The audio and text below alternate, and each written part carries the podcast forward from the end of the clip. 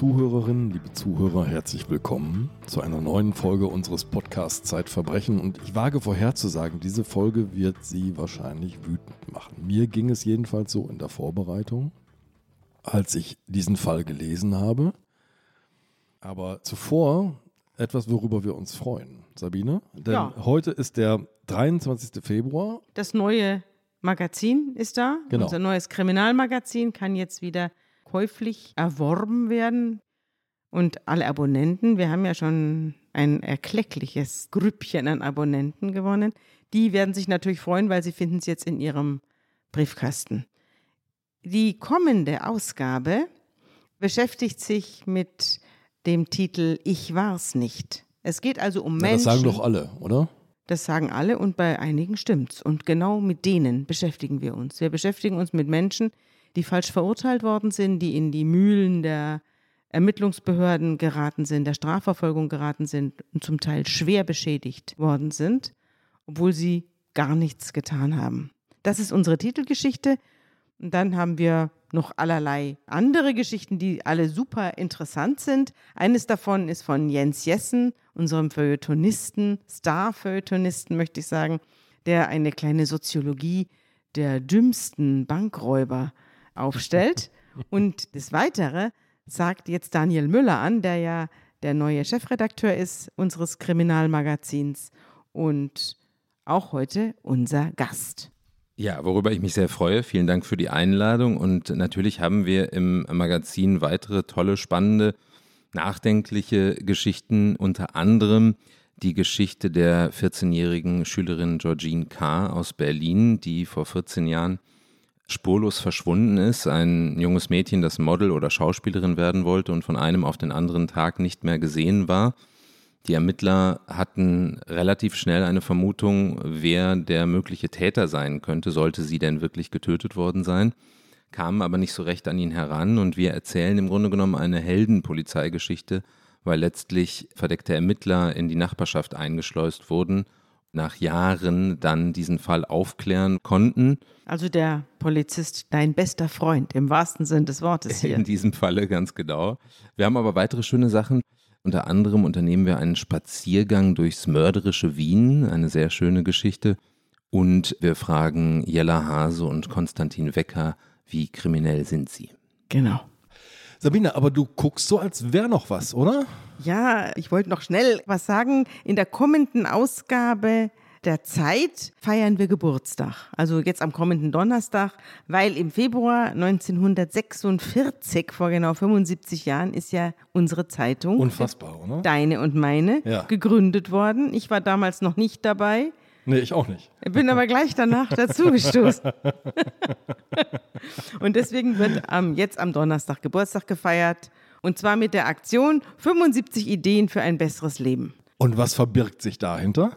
Ja, das ist eine Überraschung. Okay, die lösen wir nicht auf. Viel Spaß bei der Lektüre, würde ich sagen. So, und jetzt aber zurück zum Thema und zu dir, Daniel. Ich muss gestehen, ich habe vor kurzem Post bekommen. Das sind diese hübschen Briefe, die schon nach Behörde aussehen. Dann macht man sie auf und dann gibt es darauf ein Foto. Das hat eine Radarfalle gemacht. Und man kann mein Gesicht erkennen. Ich sehe relativ konzentriert aus. Ein solches Foto spielt als zentrales Beweismittel in dem Fall, über den wir heute reden werden, eine große Rolle. Ich finde das so irre, weil das ein so profanes Beweismittel in einem so unglaublichen Geschehen ist. Das Foto ist gemacht am 13. März 2016 um 20.21 Uhr. Das ist der Datums- und Uhrzeitstempel. Ein dunkelblauer Golf ist darauf zu sehen, an der Fahrenwalder Straße im Osten Hannovers. Zwei junge Männer, einer sitzt am Steuer, einer lächelnd auf dem Beifahrersitz. Und das, Daniel, ist das zentrale Beweisstück. Wir müssen diese Geschichte, glaube ich, ganz woanders beginnen. Wo würdest du sie anfangen, wenn du sie erzählen würdest? Mm, Also ich habe sie ja tatsächlich, als ich sie im Dossier der Zeit vor einigen Jahren erzählt habe, genau dort angefangen, wo du sie gerade auch begonnen hast, nämlich mit diesem Bild, diesem Blitzlicht, 22.21 Uhr am 13. März 2016. Man kann sie da beginnen. Es ist allerdings vielleicht hilfreich, um diese Geschichte wirklich zu verstehen, wenn man ein bisschen in der Geschichte dieser Familie, die sie betrifft, anfängt.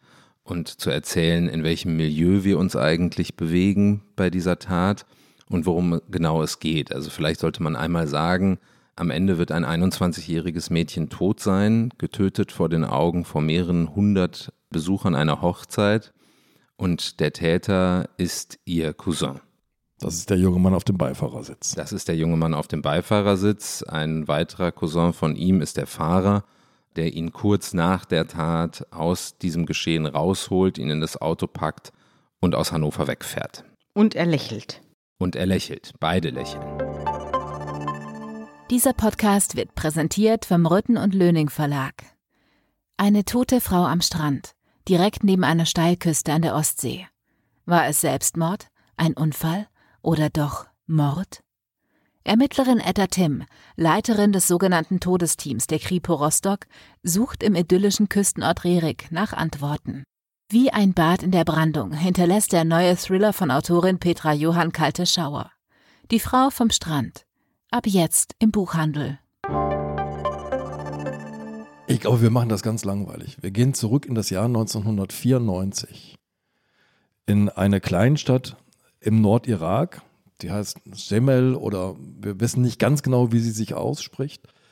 Dort wird Shilan geboren. Ein junges Mädchen als eines von elf Kindern. Und der Nordirak ist schon damals keine sehr angenehme Region. Es brodelt. Shilans Vater, Ghazi Hassan, flieht in die Bundesrepublik. Genau, 1994 wird Shilan dort geboren. Sie ist jesidischen Glaubens, die ganze Familie ist jesidisch, wohnt schon seit Generationen dort im kurdischen Teil des Iraks, im Norden, in der Nähe von Dohuk. Und es ist auch damals schon so, dass unter Saddam Hussein früher schon ganze Dörfer vernichtet wurden, weil die Jesiden den Muslimen dort so ein bisschen als, also einigen jedenfalls als Teufelsanbeter gelten, jedenfalls als Religionsgemeinschaft, die dort nicht hingehört, was sich später dann ja mit dem IS auch bestätigt hat, dem selbsternannten islamischen Staat, der dann in diesem Gebiet im Sinjar-Gebirge vor allem Jesiden ausgerottet hat, massiv. Vielleicht musst du gleich zu Beginn was über die Jesiden sagen. Wir haben ja von den Jesiden viel gehört, als sie in großer Zahl gerettet worden sind, aus den Fängen des IS, die Frauen vor allem. Und auch hier in Deutschland sind viele untergekommen von ihnen. Aber was sind das für Leute? Woran glauben sie und warum sollen sie Teufelsanbeter sein? Mm, es ist eine sehr alte Glaubensgemeinschaft, eine der ältesten der Welt, die einen Gott kennt, aber keine heilige Schrift, keine Tempel, wo man hingehen könnte. Es ist eine Religion, die sich quasi innerhalb dieser Glaubensgemeinschaft auch mündlich weitergegeben wird. Also das ist eine sehr traditionsbewusste Volksgruppe die immer unter sich bleibt. Die Jesiden sehen im Grunde genommen so ein bisschen die Muslime als die Bedroher ihrer Religionsgemeinschaft, die da quasi an den Mauern klopfen und diese Mauern niederreißen wollen und die Jesiden ausrotten wollen. Das wollen natürlich nicht alle Muslime, das muss man ganz klar sagen. Es gibt halt eine radikale Form des Islam, der die Jesiden ablehnt und weil die Jesiden über Jahrhunderte und Jahrtausende verfolgt wurden, sind sie sehr verschworen Jeside kann man nicht einfach werden, man wird als Jeside geboren und Jesiden heiraten auch nur untereinander und sollten sie das nicht tun, werden sie aus der jesidischen Glaubensgemeinschaft verstoßen. Deshalb ist es auch eine sehr überschaubare Gruppe, es gibt nicht so wahnsinnig viele. Die meisten leben äh, in der Türkei, im Irak und in Syrien. Die größte Volksgruppe der Jesiden außerhalb dieser drei Länder befindet sich in Deutschland und ist überwiegend in Niedersachsen angesiedelt wo dann drei Jahre nach Schilans Geburt im Jahr 1997 dann auch Ghazi Hassan mit seiner Familie, damals sind es noch nicht elf Kinder, die werden dann teilweise noch in Deutschland geboren, aber mit seinen damals sechs Kindern dann auch hinauswandert, um seiner Familie ein besseres Leben zu ermöglichen, ein nicht so bedrohtes Leben wie im Irak. Was man vielleicht noch dazu sagen muss, ist, dass die Jesiden offenbar, jedenfalls habe ich es dieser Geschichte entnommen, sehr, sehr konservativ sind, um nicht zu sagen streng patriarchalisch. Und darum wird es ja in unserer Geschichte auch gehen. Ja, das ist absolut richtig. Es ist eine äh, sehr, sehr konservative, traditionsbewusste äh, Religionsgemeinschaft, die sehr auf den Mann ausgerichtet ist. Gerade dort, wo die Jesiden nicht in modernen Ländern wohnen, gelten die Frauen quasi als Besitz der Männer. Bigamie ist absolut toleriert. Viele haben zwei oder sogar drei Ehefrauen und dementsprechend oft auch sehr viele Kinder. Es ist allerdings, und das zeigt gerade das Beispiel der Familie Hassen, zumindest Ghazi Hassens Familie, auch sehr möglich für sie, ein modernes Leben zu führen. Und das ist das, was Ghazi Hassen für seine Familie auch versucht hat.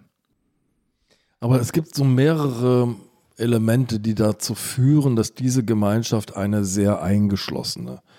Einerseits die Religion selbst, wenn du nur eine mündliche Tradition hast, sozusagen, wenn du das immer wieder eng weitergibst, das schweißt natürlich viel enger zusammen und sorgt auch dafür, dass das nicht so auseinander diffundiert, wie wenn man die Bibel unter den Arm klemmen kann, sozusagen, und seinen Glauben mittragen kann. Und das andere ist eben diese sehr stark patriarchalisch ausgerichtete Gesellschaft. Darüber werden wir gleich noch sehr, sehr intensiv reden. Um das nochmal klar zu machen, wir reden gleich über Ghazi Hassan, der nach Deutschland kommt und dort sehr erfolgreich sein wird und sehr offen und sehr liberal lebt, sozusagen, als ein Beispiel für Integration hier in Deutschland. Seine Brüder, über die wir reden wollen, machen quasi genau das Gegenteil. Sie kommen aus einer Familie, in der noch der Vater zwei Frauen hatte und viele, viele Kinder. Ja, also wir befinden uns in einem gesellschaftsreligiösen Gendersystem sozusagen, das viele, viele Fesseln hat, aber wie Gazi Hassen gleich zeigen wird, man kann sie auch abstreifen. Hm, ganz genau. Und er hat das auch von Anfang an, ich habe später mit ihm gesprochen lange, das war auch immer sein Vorhaben. Also er wollte nicht nach Deutschland kommen, um das Leben, was im Irak gelebt wird, einfach nach Deutschland zu transferieren, sondern er wollte vor allem deswegen nach Deutschland, weil er seinen Kindern eine moderne Zukunft ermöglichen wollte in einem liberalen Land, in dem Frauen und Männer gleichermaßen beruflich erfolgreich werden können und dürfen und hat seine Kinder allesamt auch von Anfang an dahin erzogen, dass sie selbstbewusst nach draußen gehen, dass sie fleißig sind in der Schule, dass eines Tages aus ihnen was werden kann. Und das hat er vorgelebt, indem er niemals staatliche Unterstützung erhalten wollte, sondern von vornherein arbeiten gegangen ist. Er war auf dem Bau, er hat in Gartenbau. Also erstmal ganz gearbeitet. einfache Tätigkeiten. Ganz einfache Tätigkeiten, um einfach so den Grundstock an Geld irgendwie zu verdienen. Er ist aber sehr geschäftstüchtig und hat dann relativ schnell gemerkt, dass er, wenn er einen Laden eröffnet, äh, einen Handel mit mediterranen Produkten, auch zum Teil aus seiner Heimat, aber zum Teil auch aus Griechenland und Italien, also Oliven und Schafskäse und Öle und solche Dinge, dass er damit gut Geld verdienen kann. Er hat einen relativ florierenden Handel dann aufgebaut und die Familie kam dann auch relativ schnell zu Wohlstand und konnte sich deshalb leisten, auch irgendwann ein Eigenheim zu kaufen. Ein relativ großes braucht man natürlich auch für so in viele. Kinder. In Niedersachsen, in der Nähe von mhm. Hannover. Die sind so ein bisschen rumverteilt worden am Anfang, wie das dann so ist.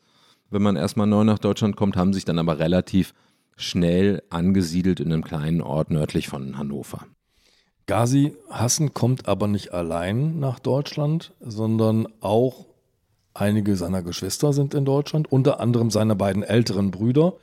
Den hast du schon in deinem Text Pseudonyme gegeben, nämlich Asan P. und Jiro P. Die bewegen sich aber ganz anders im fremden Land, Deutschland. Ja, die machen das genaue Gegenteil von dem, was Gazi macht. Die kommen hierher und versuchen nicht darüber hinaus zu denken, oder was heißt, versuchen es nicht, sie tun es halt einfach nicht, darüber hinaus zu denken, dass es jetzt irgendwie ein anderes Land ist, ein anderes Gesellschaftssystem, ein anderes Wertesystem, sondern sie transferieren quasi ihr altes Leben einfach nach Niedersachsen. Und in diesem Leben gelten Frauen eben nichts, müssen Kinder, die Mädchen sind, auch nichts lernen.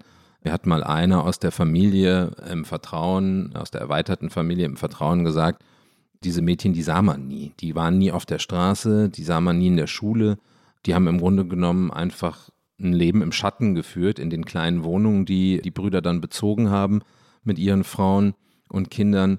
Und nur die Männer, die Jungs, die galten als diejenigen, die dann das Geld verdienen sollen und die Familie ernähren, während die Frauen zu Hause bleiben und verheiratet werden. Wovon lebten denn die beiden Brüder? Die beiden größeren Brüder von Gazi? Zum Teil haben sie eine Unterstützung auch von Gazi bekommen. Also die Familienbande sind ja sehr eng. Äh, man, man unterstützt sich, das gilt auch als sehr ehrenvoll innerhalb der Familie. Man trägt für die Schwachen Sorge, das ist auch ein Grundprinzip der jesidischen Glaubensgemeinschaft. Er hat ihnen also immer wieder Geld zugesteckt, die haben zum Teil aber Geld auch vom Staat bekommen. Und die Söhne der beiden Brüder, die sind dann nochmal ein paar Jahre älter, die waren dann relativ schnell auch erwachsen, als sie in Deutschland waren, führen verschiedene Imbisse in Niedersachsen. Und wie geht es den Kindern von Gazi? Wie unterscheiden die sich denn davon? Diese moderne Familie. Was machen denn da die Kinder? Also alle, die bis zu dem Zeitpunkt, wo ich sie getroffen habe, schon mit der Schule fertig waren, haben alle mindestens Fachabitur und haben dann im Anschluss entweder studiert oder studierten noch zu der Zeit. Also der eine Sohn, mit dem ich viel gesprochen habe, Hassen Hassen, er hat Jura studiert zu dem Zeitpunkt. Shilan selbst war damals, ich meine, im dritten oder vierten Semester im Studium der Immobilienwirtschaft in Holzminden. Das hat sie genauso wie ihre größere Schwester studiert. Die haben da gemeinsam dann auch gelebt, sich eine Wohnung geteilt. Auch das ist sehr ungewöhnlich in diesen Familien, dass die Kinder nicht zu Hause wohnen müssen, solange sie ausgebildet sind, sondern dass Gazi auch gesagt hat, natürlich könnt ihr eure eigene Wohnung nehmen, ist ja auch viel praktischer, wenn ihr da äh, an dem Ort seid, dann könnt ihr euch viel besser aufs Studium konzentrieren, als wenn ihr ständig hin und her fahrt. Jetzt erzähl uns ein bisschen was von Shilan. Man hat ja häufig in solchen Recherchen, gerade wenn man sich im Umfeld von Opfern bewegt, es mit Leuten zu tun, die es sehr gut meinen und die dann fast ausschließlich positiv über die Gestorbenen oder in diesem Fall die Getötete reden. In diesem Fall war das aber ganz besonders. So etwas habe ich wirklich selten erlebt, dass es ausnahmslos quasi fast glorifizierende Charakterbeschreibungen von Shilan gab. Also sie muss ein absoluter Sonnenschein gewesen sein. Ihr Bruder nannte sie den Mittelpunkt der Familie die engste Freundin ihrer Mutter, die engste Vertraute ihres Vaters, alle kamen in der Familie, aus der Familie mit ihren Sorgen zu Shilan. Die hatte immer ein offenes Ohr für alle. Ich habe mich lange mit ihrer besten Freundin Sodaba unterhalten, die auch Monate nach dem Tod sehr, sehr gezeichnet war von diesem Verlust, die ganze Berge voller Fotos abgezogen hat, um quasi Shilan irgendwie physisch festhalten zu können, weil sie mit diesem Verlust nicht klarkam. Die haben jeden Tag miteinander verbracht, haben alles getauscht, wie Mädchen das dann eben auch so machen in Schulzeiten, ihre Klamotten getauscht, ihre Handtaschen, ihre Schminke und so weiter und so fort. Aber alle haben dieses Lächeln, diese Herzlichkeit, diese wahnsinnige Höflichkeit beschrieben. Und was ich ganz interessant fand, war das Gespräch mit ihrem ehemaligen Klassenlehrer auf der Realschule, bevor sie dann später Fachabitur gemacht hat. Da war sie stellvertretende Schulsprecherin auch auf dieser Schule. Und er hat sie als so eine total deutsche, fast überdeutsche Schülerin beschrieben, die immer für Ordnung gesorgt hat, die immer, nachdem die Schule zu Ende war, als letzte geblieben ist, die Stühle hochgestellt hat, die Tafel geputzt hat, das Klassenbuch geführt hat. Also quasi so so eine Traumschülerin, glaube ich, für so einen Klassenlehrer. Ja, sogar die Zugverbindungen für die Ausflüge hat sie rausgesucht. Genau, solche Sachen. Also sie war einfach wahnsinnig organisiert, umtriebig, zuvorkommend, herzlich. Ich kann das ja nur aus den Zeugenbeschreibungen wiedergeben. Ich habe sie ja nie kennenlernen dürfen. Aber das hat mich schon sehr, sehr beeindruckt, dass quasi alle sie fast auf so einen Thron gestellt haben. Und sie hat natürlich auch für die Mädchen eine Emanzipationsrolle gespielt, denn sie hat ja auch eine Arbeitsgemeinschaft für jüngere Schüler auf die Beine gestellt, die Sportspiele Spaß hieß. Also es war jetzt nicht dieses zurückgezogene Mädchen bleiben zu Hause und gehen am besten nicht schwimmen oder sowas, sondern es war eine Öffnung des Raums. Und sie war ja auch Lesementorin. Also es ging auch ums Lesen ja. und um die Literatur und um das sich vertiefen in Texte. All das hat sie ja auch vorangetrieben, wahrscheinlich auch im Geiste der ganzen Familie. Ja, im Geiste der ganzen Familie. Und das war natürlich gerade an dieser Schule, glaube ich, ganz toll für viele junge Mädchen, die aus Familien kamen. Also diese Schule hat bis zu 40 Prozent Schüler mit Migrationshintergrund. Wolfgang Pifo, der Klassenlehrer, hatte mir damals auch erzählt, was er da sonst so alles gesehen hat. Also die Kinder, die nie mit auf die Klassenfahrten durften, die Mädchen, die von ihren zukünftigen Ehemännern wie Privatbesitz da abgeholt wurden, die Väter, die die verhüllt in die Schule geschickt haben und so. Und sie war natürlich so eine integrative Kraft und so ein öffnender Charakter, der vielleicht diesen Mädchen auch eine Perspektive aufgezeigt hat. Hey, ich komme selbst aus einer sehr religiösen Familie, aus einer sehr traditionellen Familie, aber schaut mal, das geht auch, das kann man mit dem Leben auch machen wenn man sich ein bisschen was traut. Man kann auch gegen die eigenen Leute was sagen. Sie hat auch in der Schule vertreten, dass die Lebensweise einiger ihrer Verwandter sie total sauer aufstößt, dass sie das ein Unding findet, dass die Frauen klein gehalten werden und nicht arbeiten dürfen. ist für Gleichberechtigung eingetreten. Ich glaube, sie war wirklich so ein Vorbild für viele an dieser Schule. Ja, und auch der alte Religionszwist zwischen Jesiden und Muslimen, der wird hier nicht nach Deutschland getragen. Ihre beste Freundin Sodaba nämlich stammt aus einem muslimischen Elternhaus. Ganz genau. Und die Eltern haben sie, also haben Shilan auch total willkommen geheißen. Also Sodaba hat mir erzählt, die war wie eine weitere Tochter für sie. Und haben ganz eng zusammengelebt. Und das war auch so ein interkulturelles, interreligiöses Integrieren und sich gegenseitig verstehen und irgendwie wirklich was tun für die, für die Gemeinschaft, muss man ja sagen. Jetzt müssen wir noch einmal den harten Kontrast machen, indem wir zu Shilans Onkels rüber gucken. Nämlich dort, die Mädchen werden nicht nur kaum gesehen, weil sie in ihren Wohnungen versteckt werden, sondern die sind auch schon kurz nach ihrer Geburt verheiratet. Im Grunde genommen schon, ja. Also es ist oft so auch in der jesidischen Gemeinschaft, dass viele Ehen naturgemäß, weil diese jesidische Glaubensgemeinschaft ja so geschlossen ist, bleibt es natürlich nicht aus, dass viel unter Verwandten auch geheiratet wird, weil geht ja gar nicht anders. Und deswegen werden viele schon als Kleinkinder ihren Cousins, älteren Cousins versprochen. Einmal zu Ghazi Hassan. Ich finde, also zum Vater von Shilan. Ghazi Hassan ist, finde ich, so wie ich es bei dir gelesen habe, eine sehr besondere Figur. Nämlich, das klingt jetzt ja alles so ein bisschen wie eine Absetzbewegung. Ja, der kommt nach Deutschland und tritt jetzt sehr liberal auf, integriert sich sehr in diese Gesellschaft, wird zum Geschäftsmann aber die Beziehung zu seinen Ursprüngen, zu seinen Wurzeln verliert er eben nie. Es gibt den entscheidenden Moment, an dem der IS, ich glaube es ist im Jahr 2014, eben diesen gewaltigen, entsetzlichen Völkermord an den Jesiden begeht. 5000 Tote. Sabine hat schon gesagt, es sind eine Menge Menschen gerettet worden, aber zuvor sind auch 4000 Menschen in Gefangenschaft des IS geraten. Und Ghazi Hassan ist weit weg, aber er kann nicht anders, er muss jetzt helfen. Das liegt in seinem Wesen, glaube ich. Also einmal diese Linie stets zu halten in den Irak. Das wird sich auch später nochmal bei ihm zeigen. Er wird dann irgendwann sein Geschäft in Deutschland liquidieren und eine Firma im Irak aufbauen und viel Zeit auch dort verbringen. Tut er auch heute noch. Damals, als der IS über das Sinjar-Gebirge gefallen ist und, wie du schon richtig sagst, einen grauenvollen Völkermord begangen hat, konnte er da nicht länger zusehen und ist sofort hingeflogen, hat super Kontakte in die internationale jesidische Gemeinde, hat binnen weniger Tage mit Hilfe von Freunden aus, aus Kanada, aus den USA, aus anderen Ländern 300.000 US-Dollar an Spenden zusammengesammelt. Er hat einen halben Supermarkt dort vor Ort leer gekauft, hat sich einen Helikopter gemietet, ist über das Sinjar-Gebirge geflogen und hat dort Lebensrationen an Wasser und Brot und Käse abgeworfen, sodass die Leute, die ja komplett eingeschlossen und abgeschlossen von der Außenwelt waren, wenigstens was zu essen und zu trinken hatten und hat dann selbst mit seinem eigenen Geld zwei äh, jesidische Mädchen aus den Fängen des IS herausgekauft und hat auch später dafür gesorgt, dass Kontakte entstehen konnten, als ja auch Deutschland sich sehr bemüht hat, jesidische Mädchen und junge Frauen da rauszuholen hat er da sehr viel vermittelt, weil er einfach unglaublich gute Kontakte in diese Region hat und bis heute hält und auch das halbe Jahr ungefähr momentan, jedenfalls bis vor einigen Jahren, ich weiß nicht ganz genau, wie es aktuell ist, im Irak verbracht hat.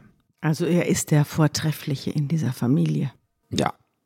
Ja. Wir wissen aber nicht, warum er so viel moderner ist und so viel tatkräftiger als seine Brüder, die sich zum Teil an ihm ja festhalten aber selber nicht so furchtbar viel auf die Beine kriegen, außer dass sie äh, Söhne haben, die Verbrecher sind. Aber da kommen wir jetzt dann gleich drauf. Lass uns einmal zu den beiden Brüdern nochmal rübergehen, denn es klingt jetzt schon die ganze Zeit mit. Wir werden im Laufe dieses Falles über den Begriff Ehrenmord reden müssen und über den Begriff Ehre.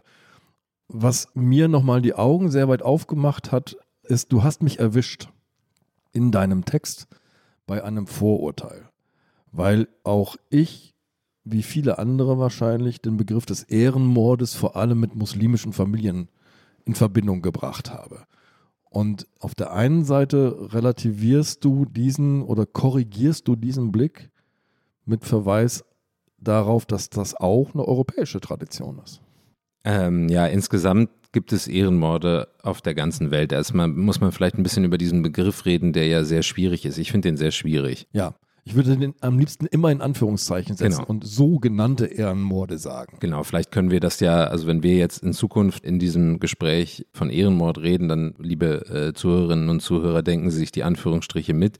Ja, es ist ja auch eine sehr, sehr perverse Vorstellung von Ehre, die dann dahinter steckt. Eben drum. So, also wenn wir jetzt davon reden, dann stellen wir uns nicht grundsätzlich hinter dieses Konzept, sondern wir berichten jetzt mal darüber. Ehrenmorde gibt es nicht nur in muslimischen Ländern, die gibt es bis heute auch in Italien, die gibt es in Ecuador, in Brasilien, die gibt es aus verschiedensten Gründen, religiös, traditionell, kulturell, die passieren überall auf der Welt. Und das Wort Ehre hat ja so eine merkwürdige Karriere in Deutschland gemacht, dass man, oder in der gesamten westlichen Welt eigentlich, dass man es fast nur noch mit negativen Substantiven kombiniert, wie eben Mord, Verletzung oder Verlust und es eigentlich nur noch als so eine quasi Ausdruck einer, einer reizbaren Religion irgendwie ist. Also äh, der Ehrenmord, das sind doch die Muslime. So, das sind diese muslimischen Väter, die ihre aufsässigen äh, Töchter, die irgendwie eine westliche Lebensweise verfolgen, töten lassen. Wer so argumentiert, übersieht allerdings ein bisschen, dass diese R-Konzepte und diese falsch verstandenen R-Konzepte auf der ganzen Welt auch bis vor einigen Jahrzehnten und Jahrhunderten auch in westlichen Kulturen stattgefunden haben oder in asiatischen Kulturen. In Amerika galt zum Beispiel lange Zeit jemand als ehrenhaft, der einen Sklaven gehalten hat. Das ist noch nicht so lange her, wie wir immer denken. In China heirateten ehrenwerte Männer nur Frauen, denen alle Zehen gebrochen wurden, damit sie auf diesen sogenannten Lotusfüßen quasi hinter ihnen hertippelten. Und auch Duelle galten bis vor, vor einigen Jahrzehnten als absolut ehrenhaft. Ehrenmänner, die sich gegenseitig öffentlich erschießen. Genau. Ja, und ich meine, der Ehre war doch auch in der NS-Zeit ein großes.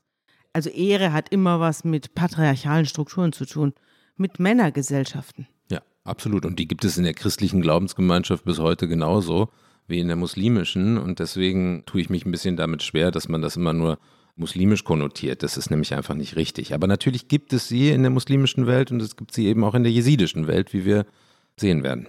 Aber du hast mit einem Experten darüber gesprochen, den du auch zitierst, der sehr deutlich sagt, dass dieses Konzept von Ehre eher ein soziales als ein religiöses Konstrukt ist. Das muss man hier, glaube ich, nochmal ganz deutlich herausstellen. Ja, oder? absolut. Das ist ein hochinteressanter Mann, Professor Jan Kieselan, Psychologe in Villingen-Schwenning, der auch als Gerichtsgutachter arbeitet und viele Täter auch begutachtet hat, der sich aber vor allem mit der Tradition der Jesiden sehr, sehr gut auskennt und mir erklärt hat, dass die Ehre quasi früher für die Jesiden so eine Art Ordnungssystem war in den Dörfern, in den jesidischen Dörfern im Irak oder in Syrien oder in der Türkei.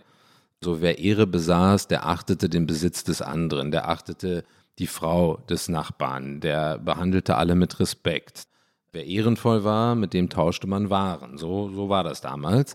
Und wer die Ehre verloren hatte, weil er sie wie auch immer besudelte, der wurde sofort aus der Dorfgemeinschaft ausgeschlossen.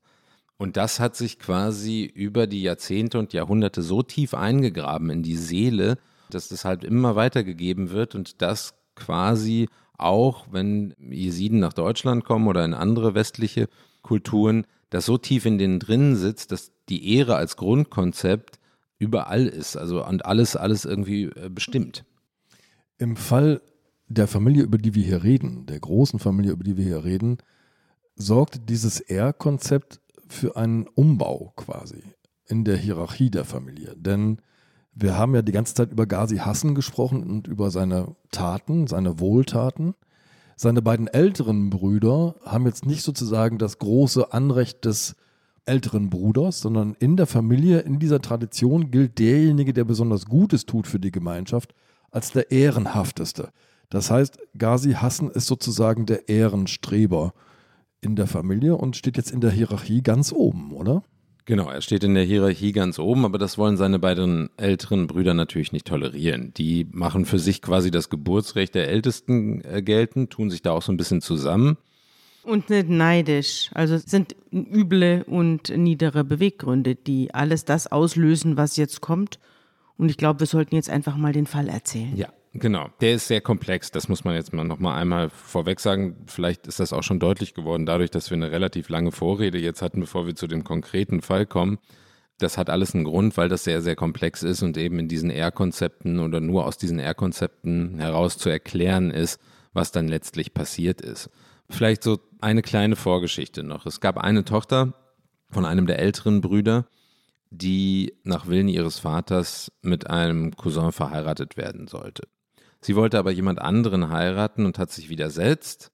Und Gazi wurde dann letztlich dazu gebeten, um zu vermitteln und zu sagen, was muss denn jetzt passieren, was kann jetzt passieren. Im Grunde genommen wollten sie, glaube ich, dass Gazi sagt, so, du heiratest den jetzt, weil er hatte das höchste Ansehen. Das haben sie schon auch gemerkt, dass die Familie das sieht.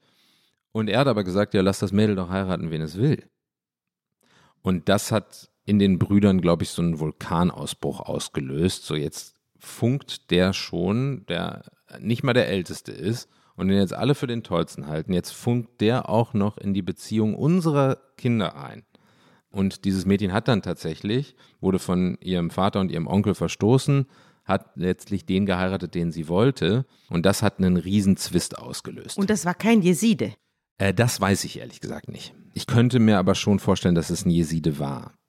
Weil ich glaube, bei aller Modernität und Liberalität, auch Ghazi würde lieber sehen, dass seine Töchter Jesiden heiraten, um die Gemeinschaft zu erhalten.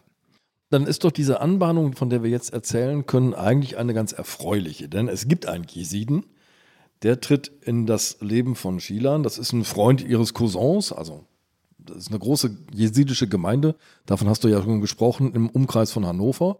Ein Freund ihres Cousins, der findet diese junge Frau sehr attraktiv und wirbt jetzt um sie. Er wirbt um sie und sie gehen dann auch tatsächlich einmal aus, ein einziges Mal.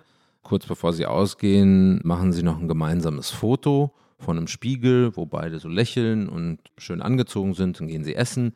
Shilan geht am Abend wieder nach Hause und er scheint sich sehr in sie verliebt zu haben, jedenfalls sehr fanat in sie zu sein. Ihr geht es nicht so und er lässt aber nicht locker. Und irgendwann serviert sie ihn ab und sagt, du, lass mich mal in Ruhe, ich möchte das nicht.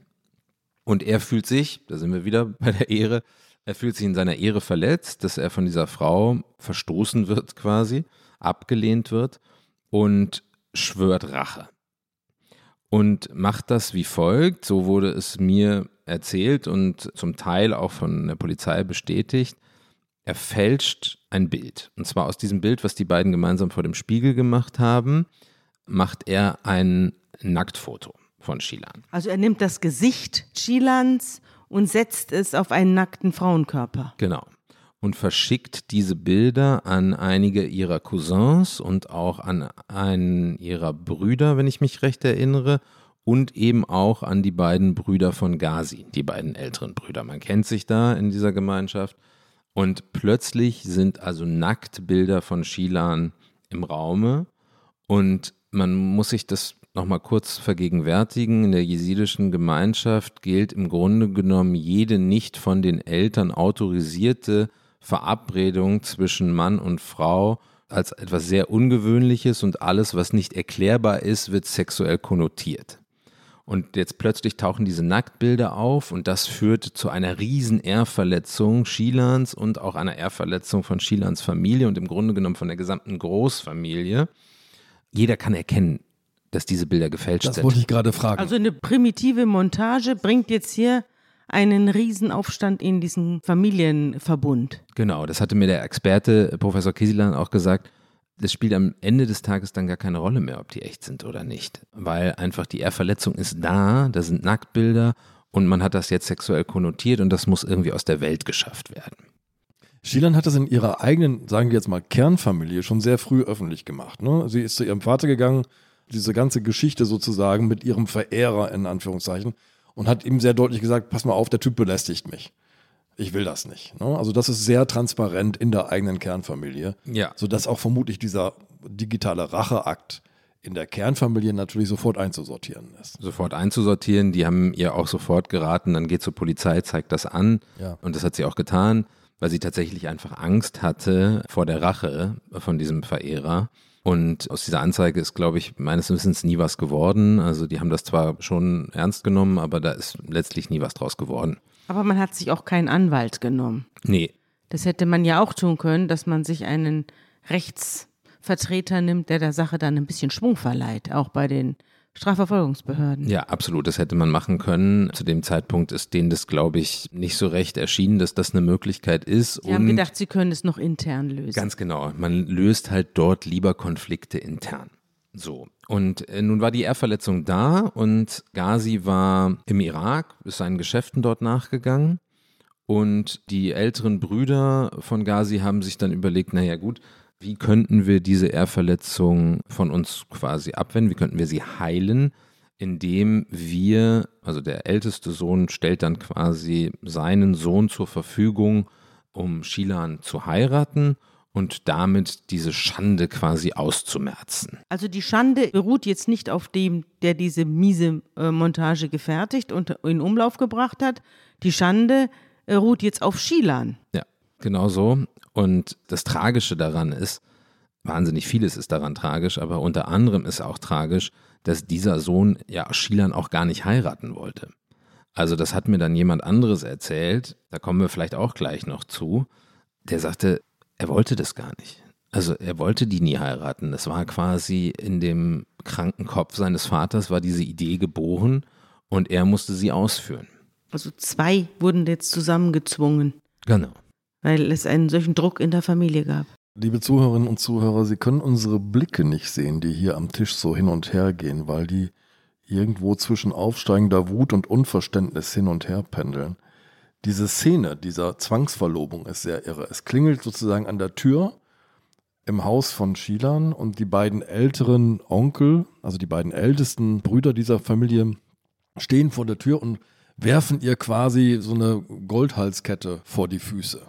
Ja, also die beiden haben das ohne Ghazi unter sich ausgeheckt. Ghazi war ja im Irak und die beiden haben jetzt mal gesagt, so, jetzt können wir hier mal unsere Stellung in der Familie quasi wieder manifestieren und sagen, wir haben jetzt die Lösung für diese Schande und sind dann einfach zum Haus gefahren, eben wie du erzählst, mit dieser Goldkette in der Hand.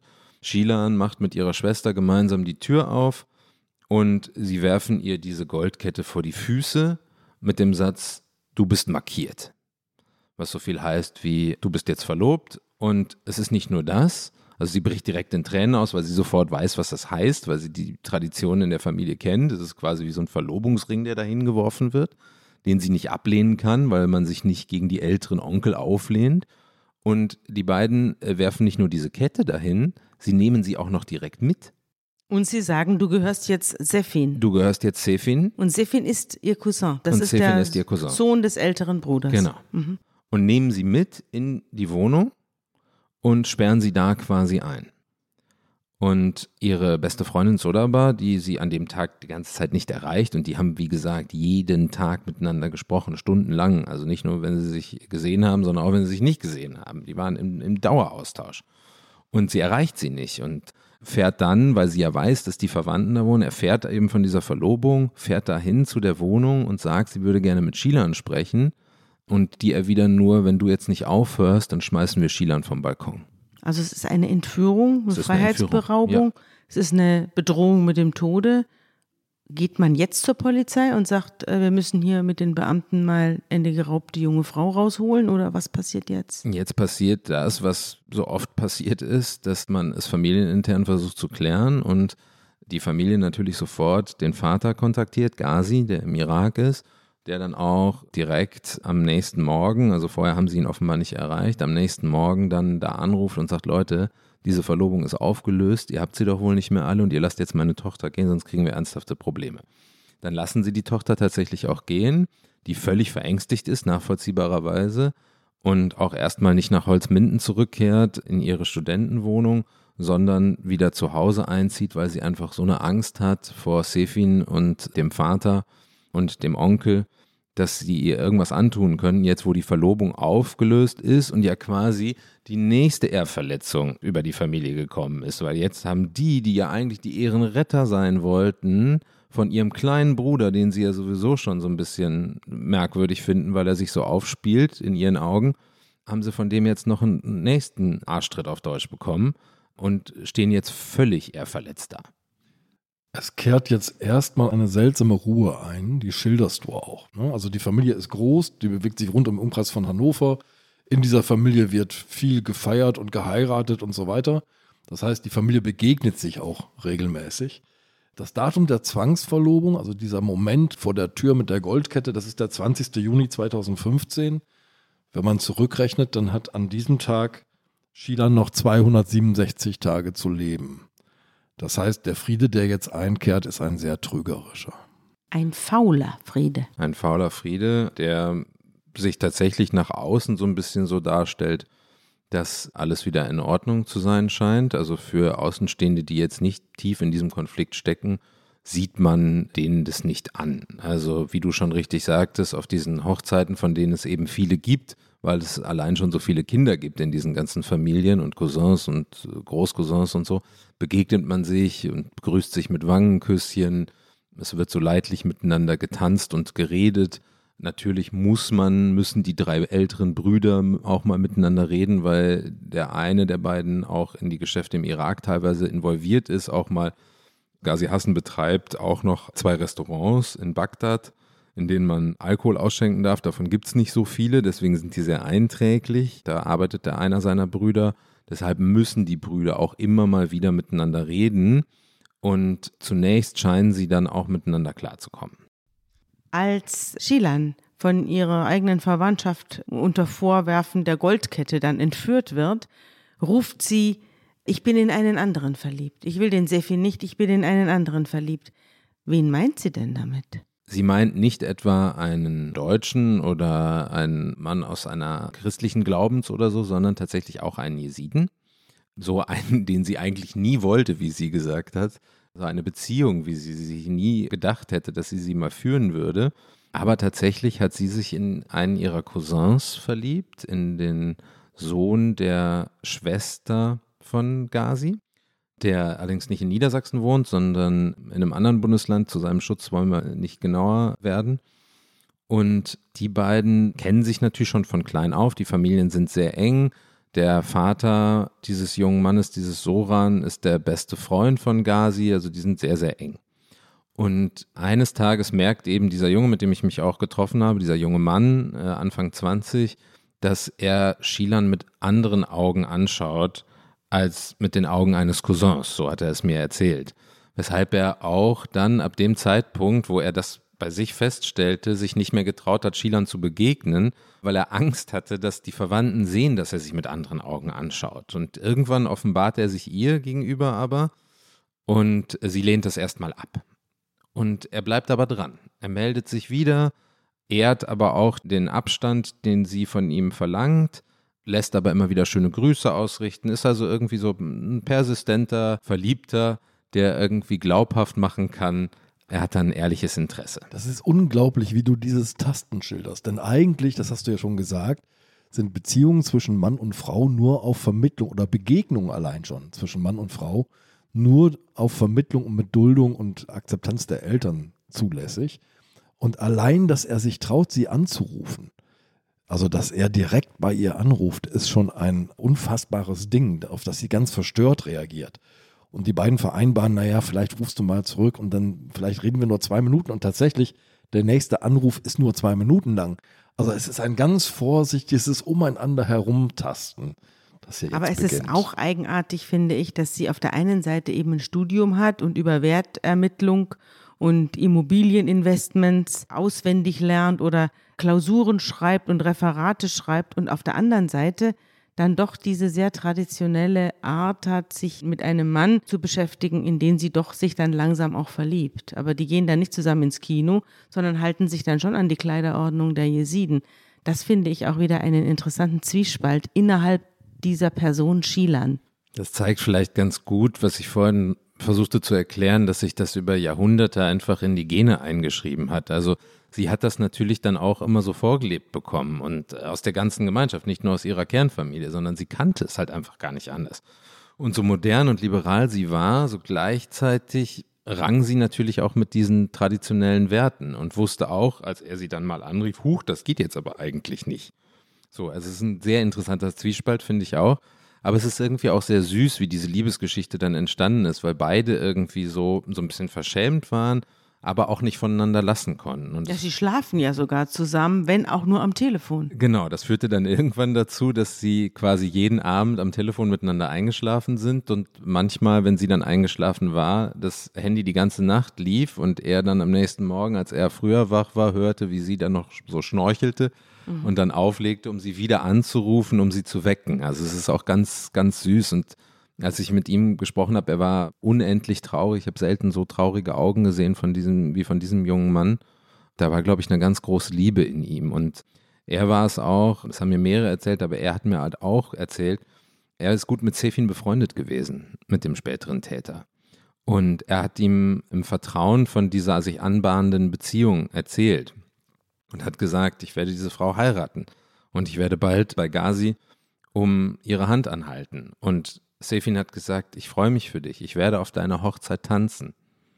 Derselbe Sefin, dessen Vater und dessen Onkel dann vor der Tür stehen, um sie zu entführen.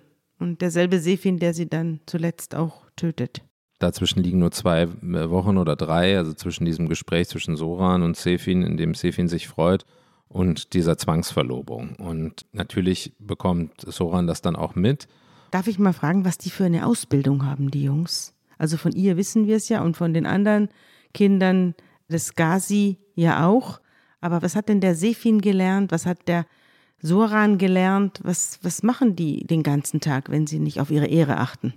Also äh, man kann das nicht über einen Kamm stellen, da gibt es natürlich sehr unterschiedliche Ausbildungswege. Ich kann es auch nicht für alle genau sagen, weil der Versuch mit der Familienseite der älteren Brüder und deren Kindern und so zu sprechen, extrem abgeblockt wurde. Also so ganz im Geheimen hat mich dann, ich habe überall meine Karte hinterlassen und habe überall Briefe eingeworfen. Und am Ende des Tages hat sich dann einer gemeldet, hat mir ein bisschen was erzählt. Aber genau beantworten kann ich es nicht. Ich weiß allerdings so vom Hören sagen, dass die meisten dann zur Hauptschule gegangen sind von den Jungs. Manche haben aber auch mittlere Reife gemacht. Viele führen Imbisse, haben aber auch teilweise ganz normale Ausbildungsberufe dann gemacht.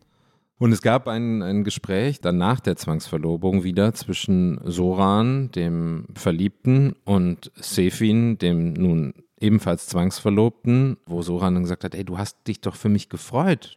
Vor drei Wochen, als wir miteinander gesprochen haben. Du hast gesagt, du tanzt auf meiner Hochzeit. Und jetzt das. Und dann hat er sich entschuldigt und hat gesagt, ich wollte das nicht, ich wollte das nicht. Glaubhaft? Für Soran glaubhaft. Liebe Hörerinnen und Hörer, die aktuelle Ausgabe des Magazins Zeitverbrechen ist jetzt online im Zeitshop bestellbar und im bundesweiten Pressehandel erhältlich. Sie wollen keine Ausgabe mehr verpassen? Dann abonnieren Sie das Magazin zum Vorteilspreis unter dem Link www.zeit.de/slash verbrechen-abo. Hier entspinnt sich ein irres Drama innerhalb einer Familie, einer großen Familie. Und wir müssen jetzt, glaube ich, zu dem Punkt gehen, an dem sich dieses Drama entlädt. Und es entlädt sich auf entsetzliche und sehr öffentliche Weise. Wir haben ja schon darüber gesprochen. Es gibt diese jesidischen Großhochzeiten rund um Hannover. Und jetzt steht mal wieder so eine an, am 13. März 2016. Das sind so große Hallen, die werden dann mit großen Teppichen ausgelegt und geschmückt und 700 Menschen versammeln sich, um eine Hochzeit zu feiern. Ich war mal auf so einer Hochzeit. Das war keine jesidische, aber es war eine afghanische. Das sind, haben Freunde von mir, deren Verwandte haben geheiratet und ich wurde da eingeladen.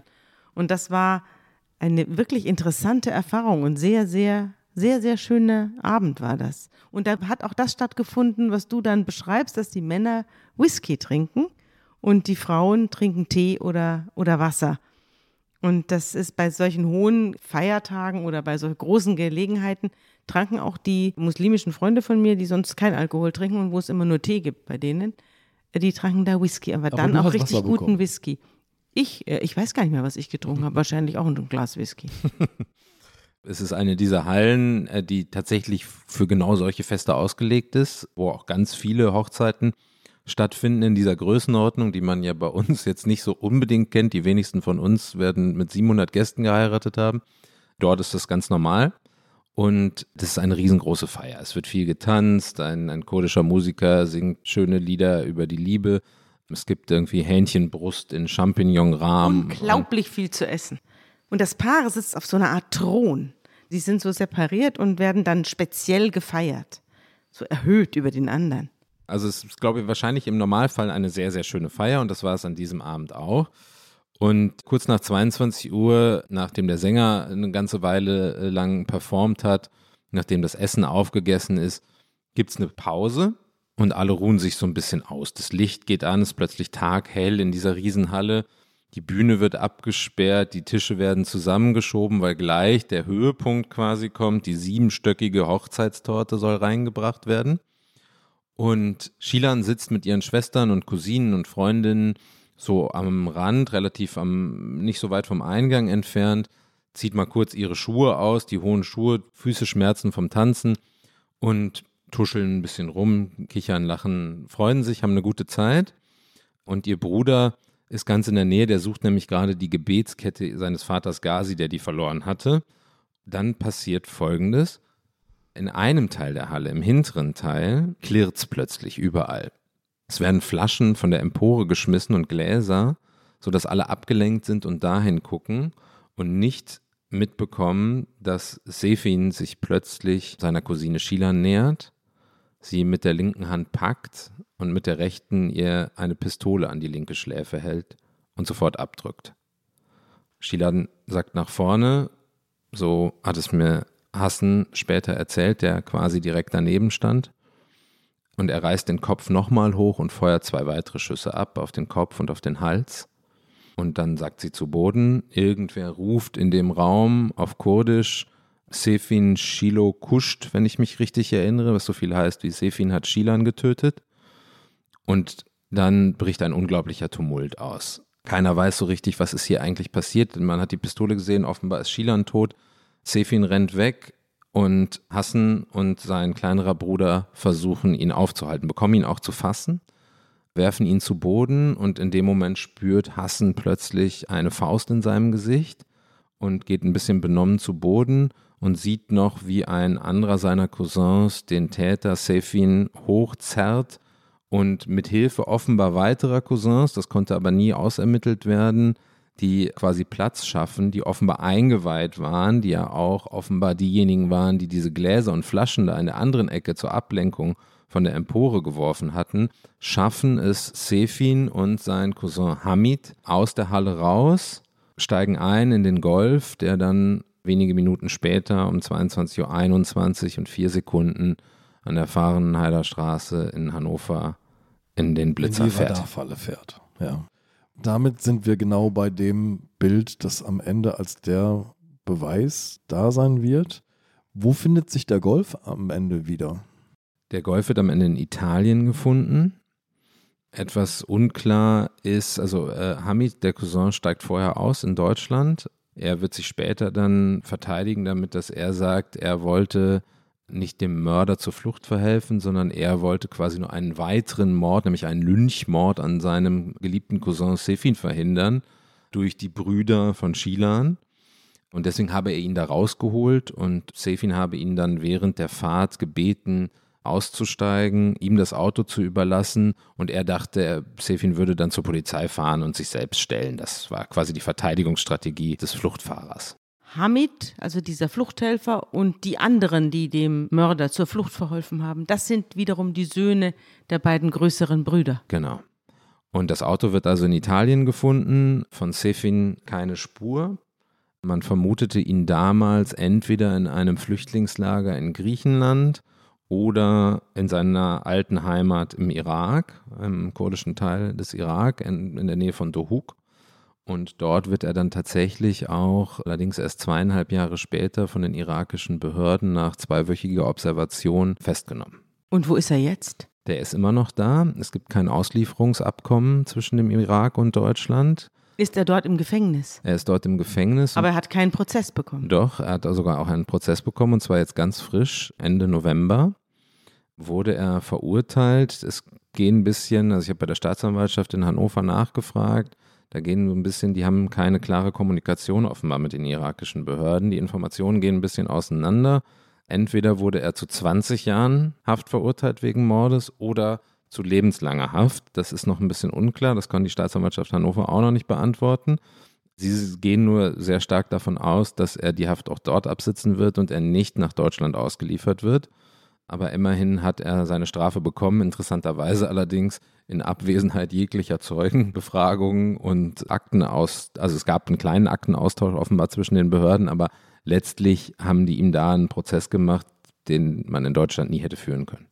Aber wahrscheinlich hat Ghazi sich da eingemischt und hat äh, sich selbst als Zeuge zur Verfügung gestellt. Ghazi ist doch ständig, also der Vater der Toten ist doch ständig im Irak und war ja auch auf dieser Bluthochzeit. Das ist möglich, kann ich aber nicht verifizieren. Sefin, der Täter, ist auf Facebook unterwegs, wie viele Menschen. Da finden sich Zitate wie, viele haben mich einen Ehrenlosen genannt, aber jeder, der mich kennt, nennt mich einen Ehrenmann. Und jetzt auf der Flucht, wir gehen nochmal zurück in diese Fluchtsituation, aus der Flucht schreibt er, die ganze Familie wusste Bescheid. Und das ist jetzt nochmal so ein ganz hinterhältiges Moment, wo er sagt, naja, also das haben wir doch alle gemeinsam beschlossen, und zwar inklusive der Kernfamilie von Schielern. Genau, das ist, glaube ich, das, was es aussagen soll, um einfach auch nochmal ein bisschen Gift zu streuen gegen Ghazi und seine Kinder dass sie quasi auch mit unter der Decke steckten, weil sie seien doch letztlich auch nur, wie er, traditionsbewusste Jesiden, die wussten, es ist nicht anders zu lösen, diese Ehrverletzungen wären nicht anders aus der Welt zu schaffen gewesen, als durch diese fanalartige Tat. Und das ist natürlich für die Familie ein derartiger zweiter äh, ja, ich, mir fehlt das Wort gerade, weil das ist, geht, geht ja über den Verstand, was da passiert. Also er tötet die Tochter seines Onkels, seine eigene Cousine und wirft quasi ihrer gesamten Familie vor, Mitwisser zu sein. Mitwisser zu sein. Und das ist für sie, für die natürlich nochmal ein zweiter Mord quasi. Ja, innerhalb dieser ja eigentlich sehr vertrauensvollen Gemeinschaft, die die Jesiden bilden, insbesondere in den Kernfamilien. Und das ist natürlich etwas, was sie nicht auf sich sitzen lassen konnten, weshalb sie auch die gesamte Familie, insbesondere Gazi und seinen Sohn Hassen, bei den Ermittlungsbehörden immer wieder dafür geworben haben, mehr Ermittlungseifer da reinzustecken. Und für die war es, glaube ich, auch ein ganz schwerer Moment. In dem Jahr, wo Sefin auch erwischt wurde, passierte der Mord an Susanna mhm. äh, in Wiesbaden. Und Dieter Roman, der Bundespolizeipräsident, flog persönlich in den Irak, um den Täter abzuholen. Das ist nur 150 Kilometer weiter gewesen von dem Ort, wo Sefin kurz davor entdeckt wurde. Der wurde aber nie nach Deutschland geholt. Und natürlich haben die dann irgendwann gesagt, ja Leute, was ist los? Da wird ein deutsches Mädchen getötet und der Bundespolizeipräsident fliegt höchstpersönlich dahin. Und wenn irgend so ein jesidisches Mädchen aus der eigenen Familie quasi getötet wird, ja, dann lassen wir den halt im Irak verrotten, aber geben ihm keinen ordentlichen Prozess in Deutschland. Das hat sie, glaube ich, auch nochmal zusätzlich verletzt. Auch diese Trägheit und diese Doppelmoral der Ermittlungsbehörden. Du hast Hassen Hassen, den Bruder, den Juristen, noch einmal getroffen und zwar genau vor dieser Halle, in der der Mord stattgefunden hat. Was war das für eine Begegnung? Äh, eine, die ich nie mehr vergessen werde, weil ähm, in Hassen einfach so viele Gefühle auf einmal losgetreten wurden, ähm, was zum einen natürlich an dieser schrecklichen Tat lag, zum anderen aber auch, dass dieser Ort auch der Ort ist, den er für immer mit seiner eigenen Frau verbinden wird, die er dort nämlich auch geheiratet hatte, ein Jahr vor dem Mord, ungefähr ein Jahr, ich bin mir nicht mehr ganz sicher, vor dem Mord an seiner Schwester. Das ist halt also ein Ort, der, der den schönsten und den schrecklichsten Tag seines Lebens für immer verbinden wird. Und ähm, wir haben drei Stunden da, glaube ich, in der brütenden Hitze gesessen und er hat mir erzählt, wie er sich als, als Kind, als sie noch im Irak waren, um Shilan gekümmert hat, wie er äh, für sie gekocht hat, obwohl er selbst erst sechs Jahre alt war, wie er das kochende Wasser bewacht hat, damit da keine Tiere reinfliegen, damit seine Schwester bloß kein verunreinigtes Essen zu sich nehmen muss. Und äh, dieses Protektive, was er hatte, dass er gesagt hat, für mich war klar, ich muss meine Schwester Shilan immer beschützen, das ist meine Aufgabe. Und dann saß er da an diesem Ort, wo sie erschossen wurde, und er stand fast direkt daneben als es passiert und sagte, und ich habe sie nicht schützen können. Und es war, es hat mich wahnsinnig bewegt und wenn ich das jetzt gerade erzähle, tut es das wieder. Und dann hat er mir noch erzählt, dass er, dass er inzwischen, es war ein bisschen Zeit vergangen, Vater geworden ist. und eine Tochter bekommen hat. Und er hat sie Shilan genannt. Danke, Daniel, für diesen Einblick, der mich nach wie vor fassungslos zurücklässt. Ja, ein Blick ins Alte Testament. Mach's gut, schön, dass du da warst. Vielen Dank, bis bald.